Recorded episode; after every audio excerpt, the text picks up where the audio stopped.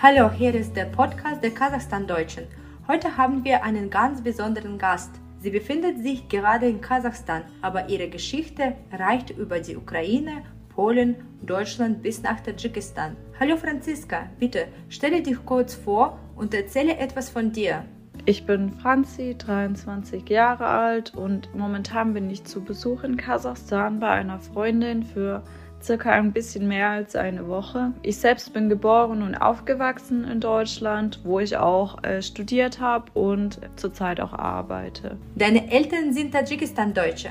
Kannst du etwas über deine Familiengeschichte erzählen? Meine Großeltern sind in der Ukraine geboren Danach fing der Zweite Weltkrieg an und die Geschichte wird ein bisschen kompliziert und nicht so ganz nachvollziehbar in Teilen. Aber im Verlauf des Kriegs wurden diese dann an verschiedene Orte verschleppt. Zuerst nach Polen, dann nach Deutschland. Von Deutschland wurden ähm, sie dann verschleppt in die UdSSR, wo dann meine Eltern im heutigen Tadschikistan geboren sind. Diese sind dann gegen 1989 als Heimkehrer zurück nach Deutschland gekommen und seitdem leben sie in Deutschland und wir, also die Kinder, äh, sind auch in Deutschland geboren. Du bist stellvertretend für zwei Kulturen Kulturen.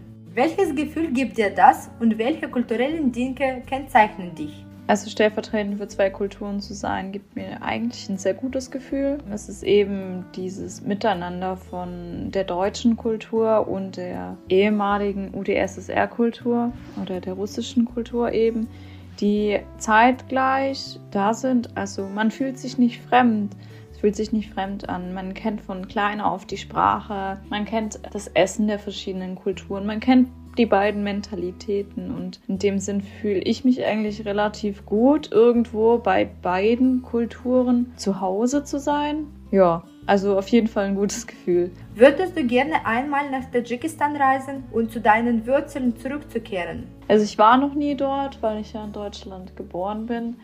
Allerdings interessiert es mich selbst tatsächlich sehr, wie es da heutzutage aussieht oder wie grundsätzlich das Dorf aussieht, wo meine Eltern ähm, aufgewachsen sind, auch wenn sie sagen, dass sie nicht mehr zurück wollen. Ansonsten interessiert mich auch wirklich sehr die ähm, Natur in dem anderen Land, also in Tadschikistan, ähm, weil ich gehört habe, dass es sehr, sehr schön dort sein soll. Und ähm, ich denke mal, wenn das nur annähernd vergleichbar mit Kasachstan ist, wird das wirklich sehr schön sein. Also das sind wirklich Dinge, die mich reizen, ähm, da tatsächlich vielleicht irgendwann mal hinzugehen. Gibt es aktuell noch eine Brücke zwischen Deutschland und Tadschikistan? In Tadschikistan gibt es auf jeden Fall noch deutsche Institutionen, also auf jeden Fall das Goethe-Institut, DAAD, die sich auch darum kümmern, dass äh, die deutsche Kultur dort aufrechterhalten wird, auch wenn heutzutage relativ wenig Deutsche noch in Tadschikistan sind,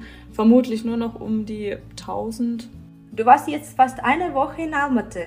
Welche interessanten Eindrücke hast du gemacht? Ich habe viel Natur gesehen, zum Beispiel Kolsai oder den Canyon oder die Berge. Ich fand auf jeden Fall alles schön. Es sieht anders aus als in Deutschland, aber ich habe mich trotzdem schon eigentlich ein bisschen wie zu Hause gefühlt, weil die Sprache und alles nicht unbekannt ist.